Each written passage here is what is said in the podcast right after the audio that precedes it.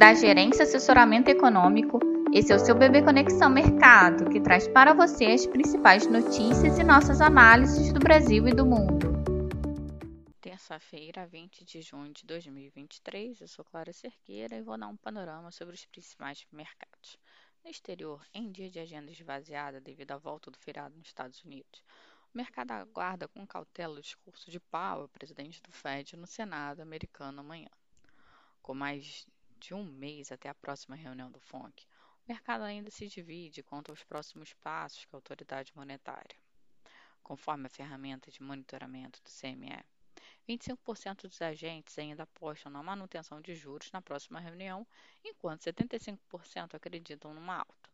Na China, a decisão de política monetária não foi suficiente para animar os mercados, com os investidores precificando que o estímulo pode não ser suficiente para acelerar a atividade econômica no país. Por conta disso, commodities operam em baixa hoje. Acreditamos que o clima de cautela global deva levar as bolsas a recuarem no dia de hoje.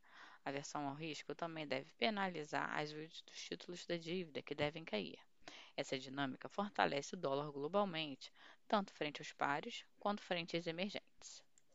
No Brasil, os ativos locais devem seguir de olho o panorama global, com os investidores acompanhando os discursos dos dirigentes do Fed, enquanto aguardam pelo discurso de Powell no Congresso americano amanhã. No mais, seguem acompanhando a decisão do BC chinês, que cortou suas principais taxas de juros. No fronte interno, os agentes irão acompanhar a votação do novo arcabouço fiscal no CAI do Senado. O relator do Senado, Omar Aziz, confirmou que irá retirar o dispositivo que limita o crescimento do Fundo Constitucional do Distrito Federal e o que os recursos para o Fundeb ficarão de fora do controle de gastos. Com isso, após a aprovação no plenário do Senado, que deve ocorrer entre hoje e amanhã, a proposta deve voltar à Câmara para nova votação. No mais, os investidores seguem monitorando o noticiário em torno da PEC da reforma tributária. Diante do alívio dos riscos fiscais e a perspectiva de melhora para os fundamentos internos, acreditando no movimento mais positivo para os ativos domésticos. Sendo assim, o dólar deve se desvalorizar frente ao real e o Bovespa se valorizar, a despeito do movimento esperado para o exterior.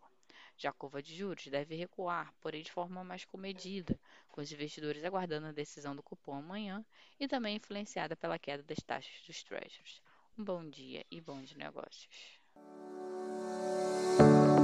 Por fim, lembramos que essas informações refletem somente expectativas por isso a instituição não se responsabiliza por eventuais perdas financeiras.